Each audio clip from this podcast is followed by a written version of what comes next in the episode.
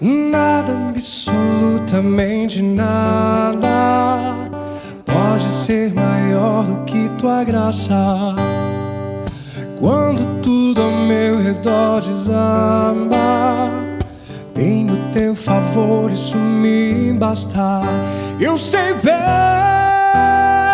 onde fundei minha casa. Palavra é de São Mateus no quinto capítulo. Naquele tempo disse Jesus aos seus discípulos: Ouvistes o que foi dito Amarás o teu próximo e odiarás o teu inimigo. Eu, porém, vos digo: amai os vossos inimigos e rezai por aqueles que vos perseguem. Assim vos tornareis filhos do vosso Pai que está nos céus, porque Ele faz nascer o sol sobre maus e bons e faz cair a chuva sobre justos e injustos. Porque se amais somente aqueles que vos amam, que recompensa tereis? Os cobradores de impostos não fazem a mesma coisa? E se saudais somente os vossos irmãos, o que fazeis de extraordinário? Os pagãos não fazem a mesma coisa? Portanto, sede perfeitos como vosso Pai Celeste é perfeito. Palavra da salvação. Glória a vós, Senhor.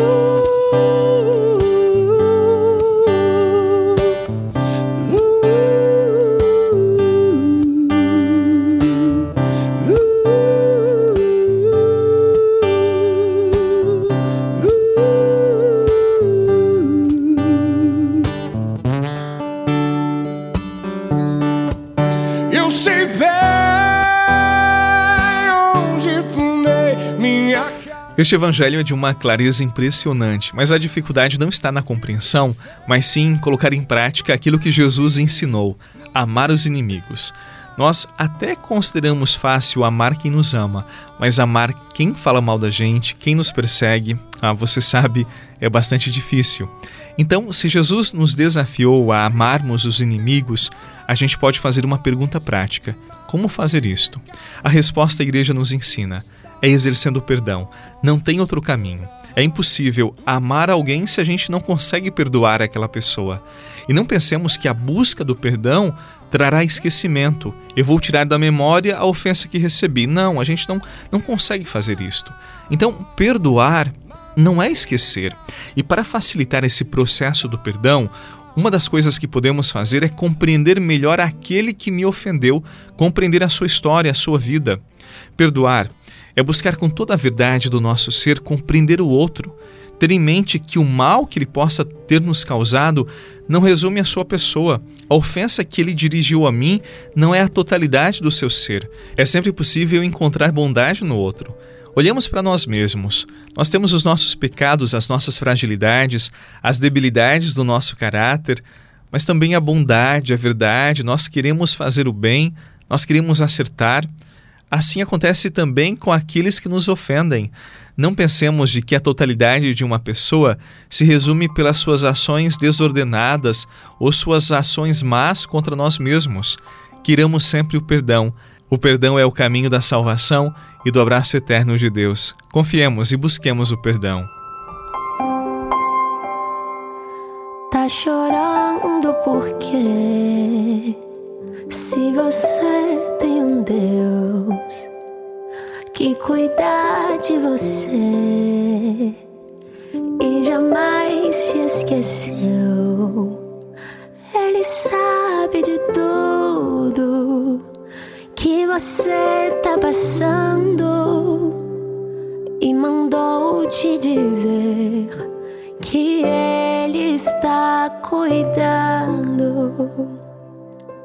Lembrar de onde você veio e aonde que você chegou.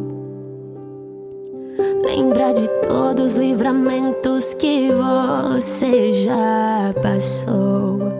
Nem era pra você tá aqui. Mas Deus falou assim. Esse aí. Existe alguém que você não consegue perdoar? Alguma situação que ainda fere o seu coração? O que você pode fazer para se libertar dessa situação? O que você precisa fazer para dar o perdão? Procure reconciliar-se. Procure amar quem talvez não mereça o teu amor. Quando nós oferecemos amor, nós nunca ficamos com as mãos vazias. Foi assim que Jesus viveu e foi assim que ele pediu que nós também vivêssemos. Acredite nisto. Ame e você chegará a Deus. Em nome do Pai, do Filho e do Espírito Santo. Amém. Um abraço e até amanhã. Que tudo vai passar. Lembrar de onde você veio e aonde que você chegou. Lembrar de todos os livramentos que você já passou. Nem era pra você estar tá aqui, mas Deus falou assim: Esse aí vou levantar.